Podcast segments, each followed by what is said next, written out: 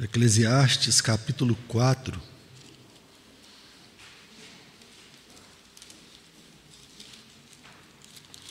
Nós leremos aí do versículo 4 até o versículo 16. Eclesiastes capítulo 4, do versículo 4 até o versículo de número 16. E eu gostaria de falar hoje sobre o antídoto para o individualismo. Deus tem uma resposta a isso, e talvez esse seja um dos grandes problemas de todos os tempos. Não é só um problema do nosso tempo, mas um problema de todos os tempos. Um homem que só pensa em si mesmo, em viver para si mesmo e gastar a vida consigo mesmo.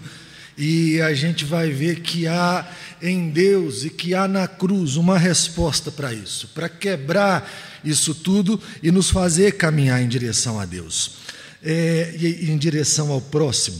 Eclesiastes 4 diz bem assim: Então vi que todo trabalho e toda destreza em obras provém da inveja do homem contra o seu próximo. Também isto é vaidade e correr atrás do vento. O tolo cruza os braços e come a própria carne, dizendo: Melhor é um punhado de descanso do que ambas as mãos cheias de trabalho e correr atrás do vento.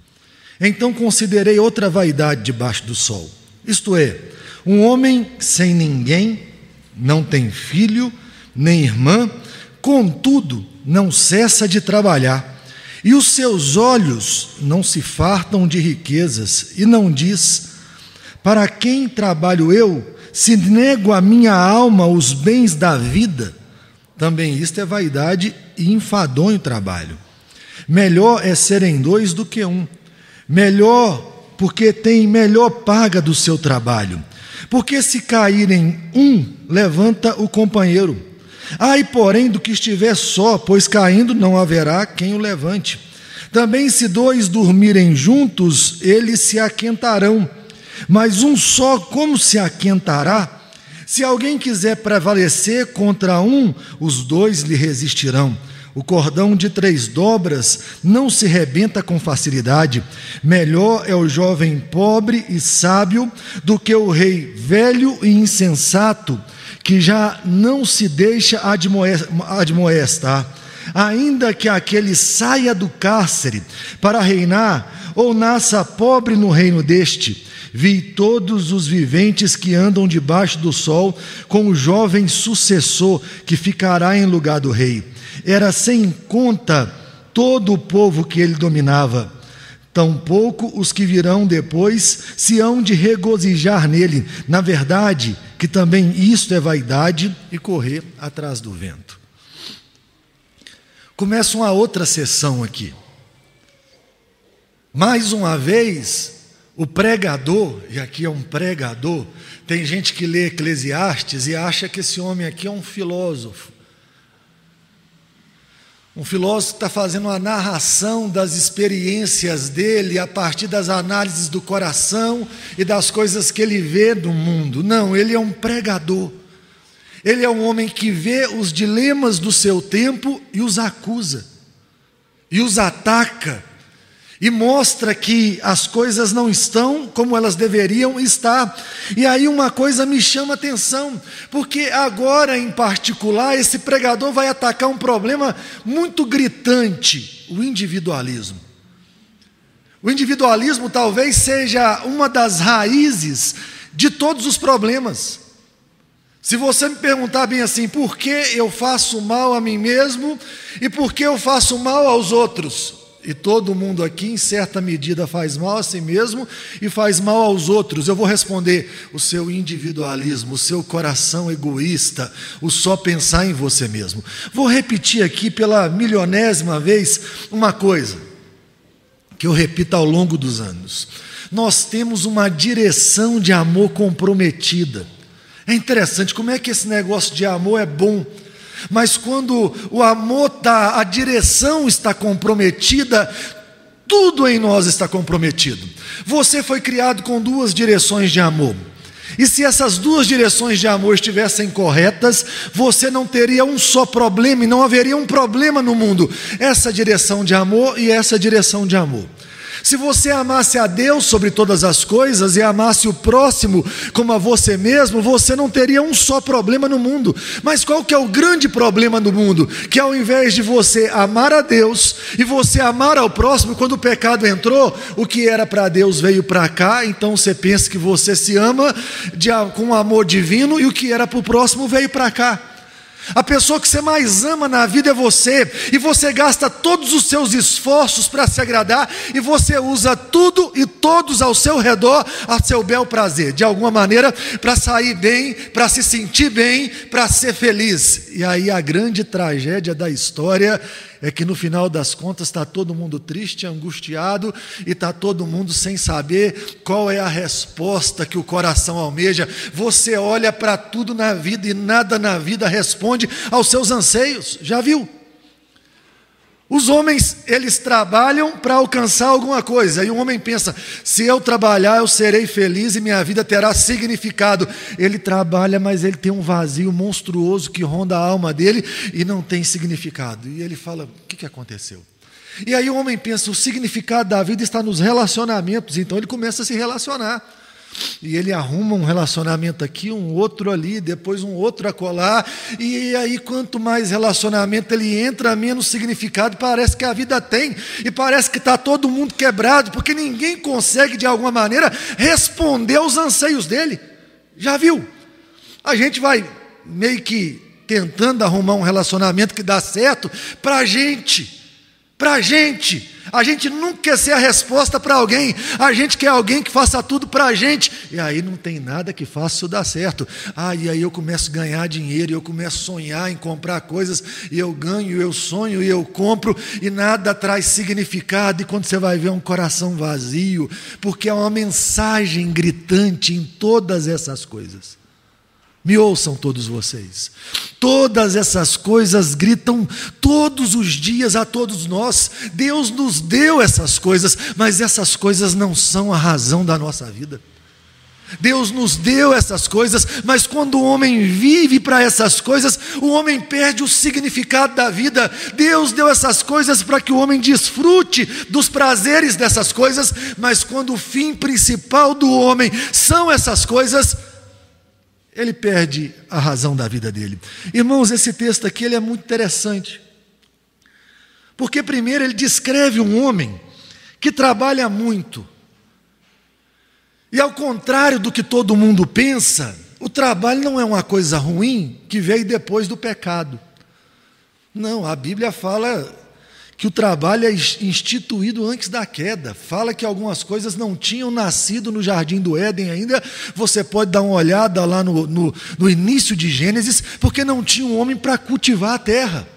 Deus estabelece o trabalho antes de tudo. O homem tem que catalogar coisas é, no jardim do Éden. Então existe trabalho ali no jardim do Éden e nós acreditamos que haverá trabalho no novo céu e na nova terra. O problema não é o trabalho, o problema é quando o trabalho é a razão da vida. Sabe quando você vira para o cara e fala assim: qual é o seu nome? Ele fala: meu nome é trabalho. Trabalho, trabalho, trabalho. E aí o texto descreve um homem aqui. Olha esse texto. O homem olha, versículo 7, ele fala: Eu considerei isso. Eu olhei para outra vaidade. Qual era a outra vaidade? Um homem sem ninguém. Oh, ele não tem ninguém, ele não tem filho, ele não tem irmã. E ele não cessa de trabalhar. Os seus olhos não se fartam de riqueza, ele é rico. Ele nunca fala assim: para que, que eu trabalho eu? Se eu nego a minha alma os bens da vida, ele não consegue aproveitar o dinheiro dele. E aí o texto fala também isto, é vaidade e é enfadonho o trabalho. Olha que coisa interessante, às vezes a gente acha que a vida consiste em trabalhar e juntar. Trabalhar e juntar. E aí vem esse pregador e fala: tinha uma geração no tempo dele que achou que essa era a razão da vida. Eu trabalho e junto e eu construo. Eu trabalho, eu junto é, e eu sonho para o futuro. E aí, de alguma maneira, ele fala bem assim: isso é vaidade. Um homem que não consegue aproveitar o dinheiro que ele ganha. E quando você olha para Eclesiastes, eu queria que vocês fizessem uma caminhada comigo em Eclesiastes aqui. Há uma coisa interessante: que o homem debaixo do sol, o homem que vive nessa terra, que não sabe aproveitar aquilo que ganha, a porção que Deus dá a ele, esse homem é infeliz nessa terra. Olha para o texto, pega a sua Bíblia em Eclesiastes aí e olha comigo alguns versículos. Capítulo 2, versículo 24. Olha o que diz. Nada há melhor para o homem do que comer, beber e fazer com que a sua alma goze o bem do seu trabalho. No entanto, vi também que isto vem das mãos de Deus. Então, o homem que come, bebe e goza do trabalho dele, isso é dom de Deus, o homem que sabe usufruir o que o trabalho dá. O texto continua, capítulo 3. Vamos lá, vamos lá. Versículos 12 e 13. Sei que nada há melhor para o homem do que regozijar-se e levar vida regalada, e também que é dom de Deus que possa o homem comer, beber e desfrutar o bem de todo o seu trabalho. Está aí. Continua. 3, 22. Pelo que vi, não haver coisa melhor do que alegrar-se o homem nas suas obras, porque essa é a sua recompensa. Quem o fará voltar para ver o que será depois dele? Vai para o capítulo 5. A partir do versículo 18. Eis o que eu vi, boa e bela coisa é comer e beber e gozar cada um o bem de todo o seu trabalho, com que se afadigou debaixo do sol, durante os poucos dias da vida que Deus lhe deu, porque esta é a sua porção. Quanto ao homem, a quem Deus conferiu riquezas e bens, e lhe deu poder para deles comer e receber a sua porção e gozar do seu trabalho, isso é dom de Deus, porque não se lembrará muito dos dias da sua vida, porquanto Deus lhe lhe enche o coração de alegria. Capítulo 8, versículo 15. Então exaltei eu a alegria, porquanto para o homem nenhuma coisa há melhor debaixo do sol do que comer, beber e alegrar-se. Por isso, o acompanhará no seu trabalho nos dias da vida que Deus lhe dá debaixo do sol. Capítulo 9 versículos de 7 em diante aí. Vai, pois, come com alegria o teu pão e bebe gostosamente o teu vinho, pois Deus já de antemão se agrada das tuas obras. Em todo o tempo sejam alvas as tuas vestes, jamais falte o óleo sobre a tua cabeça. Goza a vida com a mulher que amas, todos os dias de tua vida fugaz, os quais Deus te deu debaixo do sol, porque esta é a tua porção nesta vida, pelo trabalho com que te afadigaste debaixo do sol. Entendam uma coisa aqui, irmãos. Entendam uma coisa: um homem que só vive para si mesmo, só vive para ganhar e não sabe aproveitar o filho que tem a filha que tem, a esposa que tem, o dinheiro que tem, que não sabe comer gostosamente a sua comida e beber gostosamente o seu vinho, o homem que não sabe aproveitar a vida que Deus, que Deus concedeu, confiando em Deus, esse homem está desperdiçando a sua vida. Esse homem está acabando com a sua vida, ele acha que está fazendo um grande investimento, mas a vida dele é vaidade, sabe, é uma folha que se espalha. E aí me lembra um texto das Escrituras, porque tem hora que a gente quer agir, sabe, fazendo essa conta existencial para o futuro e dizendo bem assim: o que vale é lá na frente, está bem, está, está estabelecido. E aí um homem um dia vai lá e constrói um celeiro ele constrói um grande celeiro, e na hora que ele constrói um grande celeiro, ele diz para ele mesmo assim: Agora, minha alma, fique em paz, fica tranquila, porque você tem tudo, e a palavra de Deus é louco. Essa noite te pedirão a tua alma e o que tens preparado para quem será. Entenda uma coisa: confie no Senhor. e aproveite a porção que Deus te deu. Nem todo mundo ganha a mesma porção.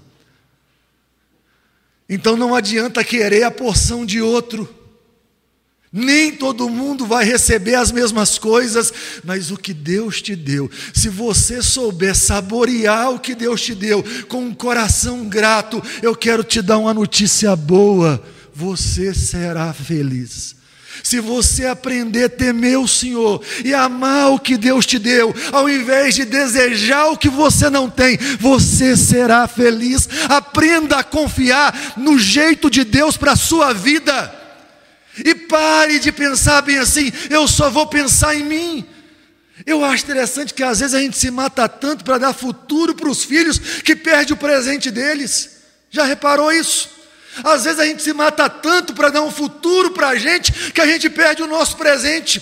A gente se mata tanto para achar o significado para alguém, algum dia, que a gente perde o significado hoje. Para de ser egoísta, acorda, tema a Deus. Olhe para aquilo que Deus te deu e se alegre, se regozije, saboreie o que Deus te deu, porque é só isso que você tem nesse curto período de vida. E aí, ele começa a provar isso, mostrando que é muito melhor ter mais de um do que ser um só. Quando ele começa a descrever, ele fala assim: é melhor, no versículo 9, lá no capítulo 3, 4, é melhor serem dois do que um. Por quê? Porque tem melhor paga do seu trabalho, se trabalhar dois, vão ganhar mais. Aí se caírem, ah, se cair um, um levanta o companheiro. Ai, porém, do que estiver só, pois caindo, não haverá quem o levante. Também se dois dormirem juntos, eles se aquentarão. Então você presta atenção. Pensa lá no Oriente Médio. Pensa assim numa estrada esburacada. Pensa em estradas perigosas que tinham ladrões. Lembra do bom samaritano? Que é roubado lá no meio do caminho. Então você pensa em estradas altamente perigosas, esburacadas. Ele fala: se você anda sozinho, é mais complicado para você. Imagine, um homem andava com uma capa. Então, se você anda com mais gente, vai todo mundo deitar e todo mundo vai colocar a capa um do lado, do lado do outro. As capas vão ajudar a esquentar a noite fria e a proximidade do corpo vai ajudar a esquentar. Ele fala: é muito melhor serem dois. Eu já vi muita gente pregar aqui sobre casamento. É claro que eu acho que o casamento se aplica aqui, mas aqui é muito maior do que isso. Quer dizer, a comunidade é importante. Viver em comunidade, valorizar o outro, ir para fora da gente, estender a mão, estender o abraço, fazer parte do grupo que entende bem assim: eu não sou uma ilha, eu tenho que viver cheio de gente ao meu redor, eu tenho que aprender que o outro vai errar, eu tenho que aprender que o outro vai falhar, eu tenho que aprender. E meu amigo, isso não pode aprender isso. Não é me afastar do outro. Aprender isso é falar bem assim: eu vou me esquivar de alguns de algumas dores, mas eu não me esquivarei das pessoas. Eu acho interessante que o texto continua a falar assim: ah, se vier alguém contra você, você vai resistir melhor. Nós somos uma geração que é mais ou menos assim: falhou comigo, falhou uma vez só. Eu acho isso tão absurdo, tão abusivo. Eu não.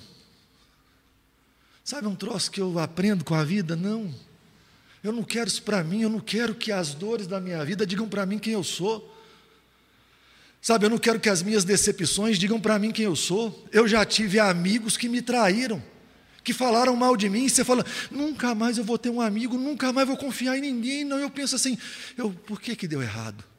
Onde é que eu posso acertar na próxima? Eu vou abrir, eu quero ter amigos, eu quero gente próxima, eu não quero afastar. Ah, eu já tive familiares que falharam comigo. Aí você fala, nunca mais um familiar, eu quero perto de mim. Não, eu quero. A minha casa está aberta para quantos quiserem morar, para quantos quiserem viver. Não, não quero estar tá longe. A gente tem que entender que a gente cresce em comunidade, a gente cresce com outro. A gente não cresce sozinho, a gente não desenvolve nada sozinho. Tem que entender o valor da igreja nesses dias de pandemia, aonde você não pode vir, você precisa ter saudade da igreja. Imagine, você não pode vir, e aí o pessoal fala: eu estou me acostumando a ficar em casa, isso é anormalidade, você não foi criado para ficar trancado dentro de casa. Vai chegar uma hora que isso tem que acabar, e enquanto isso não chega, você pensa assim: eu faço parte do grupo que não pode ir, eu faço parte de um grupo que tem que ficar em casa. Você tem que estar almejando todo dia, acabe, e orando, Senhor, faz acabar, porque eu quero voltar para a casa do Senhor. Ah, todos os abraços que eu não dei, eu quero doar abraços daqui a pouco, as mãos que eu não peguei. Pare de, se, de ficar se preservando demais.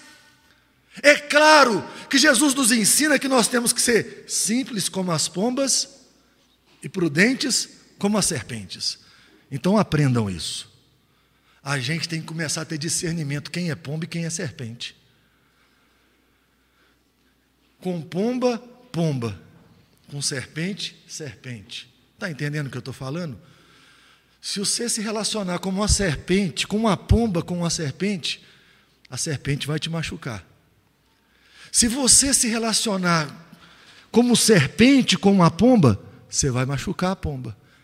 Então você tem que aprender a ler o seu tempo, ler as pessoas ao seu redor e saber como tratá-las. Mas uma coisa faça, faça com você. Fala, eu não vou me esquivar de, de, de viver em comunidade. Eu lá, ah, eu, eu ouço minha vida inteira de crente. A igreja tem panelas, todo lugar sempre vai ter. Se você não faz parte de nenhuma, ache uma para você fazer. Todo mundo tem amigos próximos. E fazer amizade não é um negócio, não é um negócio fácil, porque amizade é a arte de se expor. Sabe? É a arte de se expor. Eu vou mostrar para você quem eu sou. Eu vou mostrar alguma fraqueza para você. Eu vou mostrar, será que você é capaz de me segurar? É a arte de fazer questão. Eu falo muito com meus amigos que ser amigo é fazer questão de fazer questão. Eu tenho todas as razões de não ir na sua casa, mas eu ligo e falo: posso ir, venha na minha casa, eu quero saber da sua vida, eu quero comer com você, eu faço questão de fazer questão. E quanto mais eu te encontro, quanto mais eu conto da minha vida, mais a gente faz amigo. Gente que não faz questão não tem amigo. Gente que não sabe contar a própria história, não cria vínculos profundos. Você tem que aprender a contar a sua história.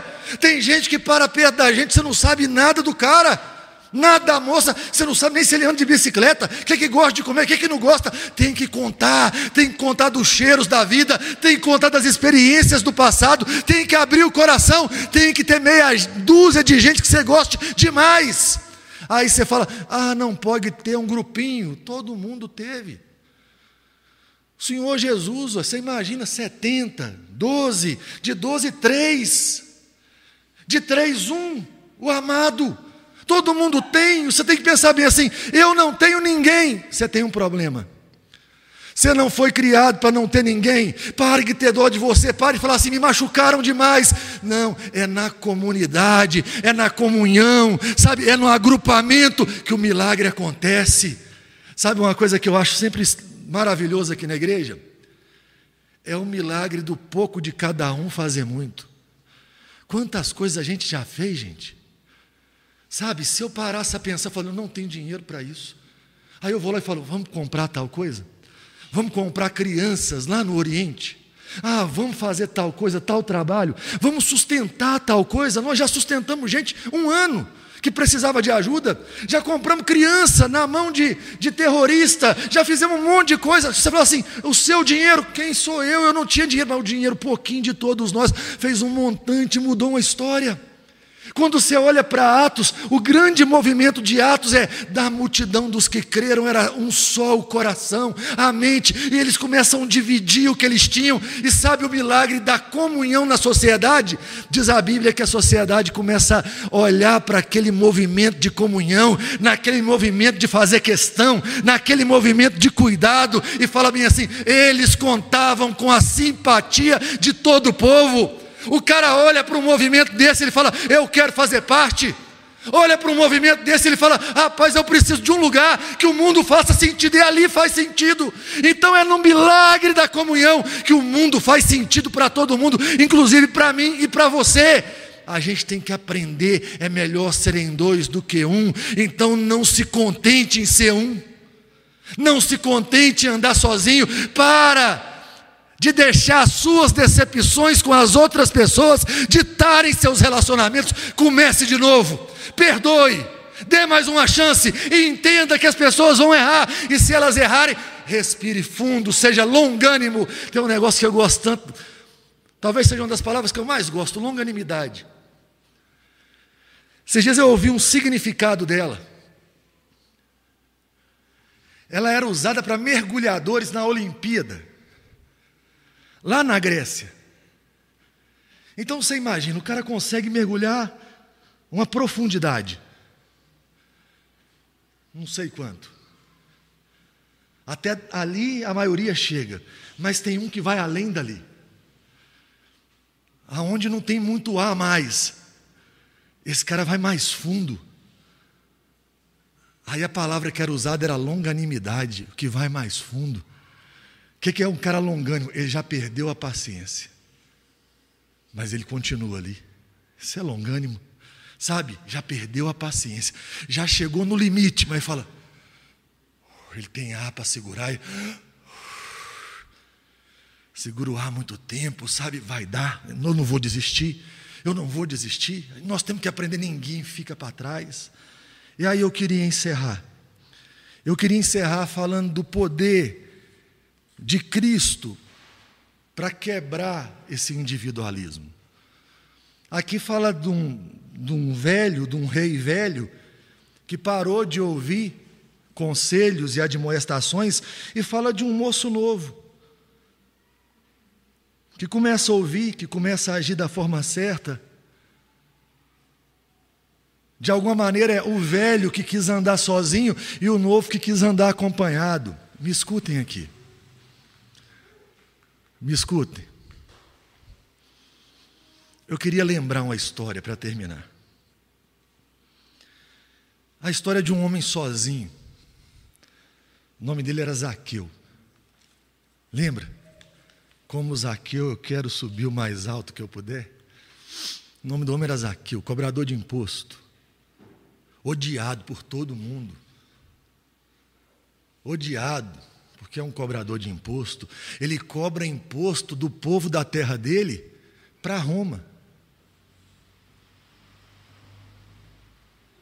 Isaqueu ouve falar que Jesus ia passar ali um dia, na terra dele. E ele tenta ver Jesus, mas a multidão estava ali. Isaqueu era um homem de pequena estatura. Aí Isaqueu sobe numa árvore. Isaqueu tinha uma convicção. Ele falou assim: Hoje eu vou ver Jesus. Eu acho interessante gente que olha para Jesus e faz projeto. Sabe, aquele projeto, eu, eu preciso ter um relacionamento mais profundo, eu preciso encostar nele, eu preciso vê-lo. E aí você cria um projeto, de todos os projetos que você cria, você tinha que criar um projeto de ver a Jesus Cristo se aproximar dele.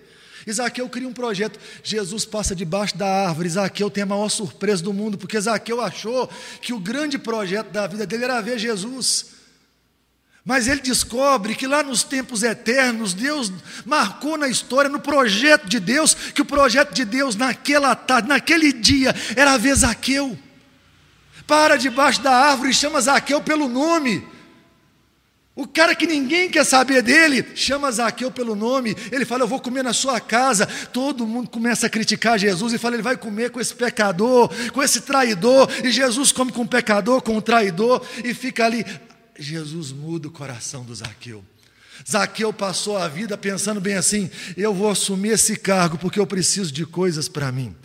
Porque você pensa, um homem que assume um cargo, que ele vai ser chamado de traidor e todo mundo vai ser contra ele, cá para nós. Esse homem está pensando só nele mesmo, no que ele vai ganhar. E aquele homem leva Jesus para casa. Na hora que Jesus entra na casa daquele homem, ele fala assim: acabou, é outro, quebrou o individualismo. Ele fala assim: se eu roubei alguém, eu vou devolver quatro vezes mais e eu vou dar metade dos meus bens aos pobres. Agora eu não quero, eu não quero que a minha vida e o que eu tenho se resuma a mim. Tem muita gente no mundo para tudo que eu ganho se resumir a mim. Quebrou, encontrou com Jesus, quebrou.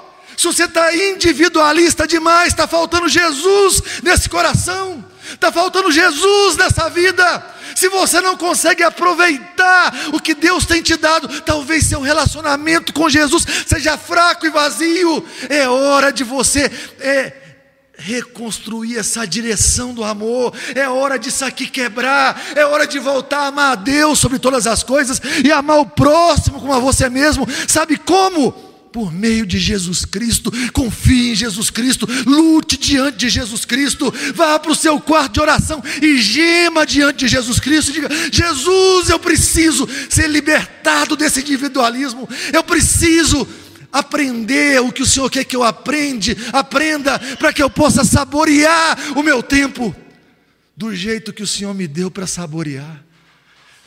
Coisas são quebradas em Zaqueu e coisas podem ser quebradas em nós. Você pode sair daqui hoje, vivendo só para você, e construindo um final feliz para você. Vou te contar uma notícia você vai ser triste. Você pode acreditar em tudo que a Bíblia fala. Lá em casa, nós estamos num desafio. Começamos esses dias, né?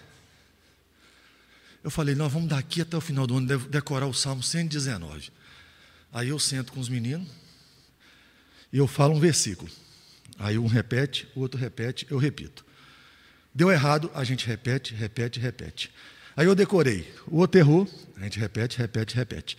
E vai. Aí nós estamos lá. Nós já decoramos três. Só faltam 170 e alguma coisa. É, e eu falo com eles toda hora assim: o que a Bíblia fala é a verdade. Se a Bíblia falou, acredite porque isso aqui vai te fazer feliz. Lá começa assim, bem-aventurado, bem-aventurado, e eu estava explicando, a felicidade é isso aqui. Vamos decorar e guarda na cabeça. Aí tem hora que estão num negócio só do Free Fire. Conhece o Free Fire? Se vocês não conhecem o Free Fire, vocês têm que conhecer o Free Fire, que é o jogo da, do momento dos meninos. Então, meus meninos ficam no Free Fire. E eu falo, tem que estudar, tem que fazer isso. E os bichos ficam lá, na quarentena, dormindo, comendo, engordando e Free Fire. Free Fire e Netflix. Eu falo, pai, preguiça, preguiça, preguiça. Aí eu pego a Bíblia e começo a mostrar o preguiçoso. O preguiçoso vai ser pobre. O preguiçoso, ah, vai vir a necessidade como um ladrão. E eu falo, a Bíblia não fala mentira. Você precisa acreditar nas Escrituras. Você precisa entender que esse sistema individualista está destruindo você e não te melhorando. Você tem que entender que quanto mais você vive para você mesmo, menos a sua vida vale a pena. Acabe com isso hoje. Vá gritar aos pés de Jesus, dizer: Jesus, me liberte de mim mesmo e me faça amar o Senhor e amar o meu próximo. E aí eu acho interessante que você vai acordar uma hora e tudo vai fazer significado. Você vai olhar para o mundo uma hora e mesmo o mundo não tendo muito sentido, e mesmo talvez você não tendo tudo que você acha que você deveria ter, você vai ser feliz. Vamos orar?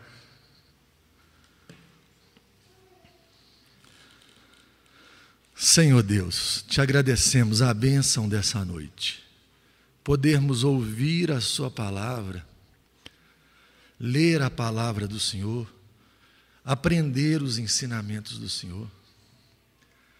Tem misericórdia de nós. Quebra todo o individualismo do nosso coração. Quebra, meu Deus, o desejo de ser ilhas, de viver no futuro, construindo um dia feliz, em vez de aprender a confiar no Senhor e ser feliz no presente com a porção que o Senhor nos deu. Aqueles que estão aqui, meu Deus, e não conseguem ser ingratos pela família que o Senhor deu, pelo trabalho que o Senhor deu, pelo recurso que o Senhor deu, não consegue saborear a vida que o Senhor deu, que o Senhor quebre a ingratidão no coração agora. Que o Senhor tire essa cegueira que ronda essa mente agora, essa obscuridade, em nome de Jesus. Que o Senhor abra o coração para viver em comunidade. Que o Senhor dê um coração disposto a perdoar a aceitar, a fazer questão, a juntar gente, em vez de viver para juntar recurso. Tem misericórdia, meu Deus. Dá-nos a graça de entender que o Senhor um dia olhou para o homem e falou que não é bom que o homem vivesse só, e tem hora que a gente acha que isso vale a pena. E eu quero pedir uma coisa ao Senhor nessa noite: que o Senhor dê um basta, Deus, nesse problema que nós estamos enfrentando, nesse problema que nos afasta uns dos outros que nos coloca isolados em nossas casas, que nos tira do calor dos abraços. ó Deus, dos apertos de mãos, da proximidade. Deus, em nome de Jesus, para, para com a pandemia. Em nome de Jesus, dá uma palavra, Deus, que faz retroceder. Tem misericórdia. Olha para nós, nós precisamos que o Senhor ouça a nossa oração. E acima de tudo, meu Deus, não permita que a pandemia seja o retrato do nosso coração. Não permita, meu Deus, que tudo isso que está acontecendo hoje seja a foto revelada de quem nós somos. Tem misericórdia de nós, muda quem nós somos. Ajuda-nos, ó Deus, a ir para fora de nós, a cuidarmos de pessoas, a amarmos pessoas, a não desistirmos das pessoas. E amar o Senhor sobre tudo, conhecer o Rei Jesus, amar o Rei Jesus e nos entregarmos ao Rei Jesus todos os dias da nossa vida. Visita a sua igreja com poder e graça. É a oração que fazemos em nome de Jesus. Amém. Recebam a bênção. E que a graça do Senhor Jesus, o amor eterno de Deus, o nosso Pai, a comunhão e as divinas consolações do Espírito Santo estejam sobre vós e sobre toda a igreja espalhada sobre a face da terra hoje e para todo sempre. Amém. Deus te abençoe, tenham todos uma boa noite e uma boa semana, no nome precioso de Jesus.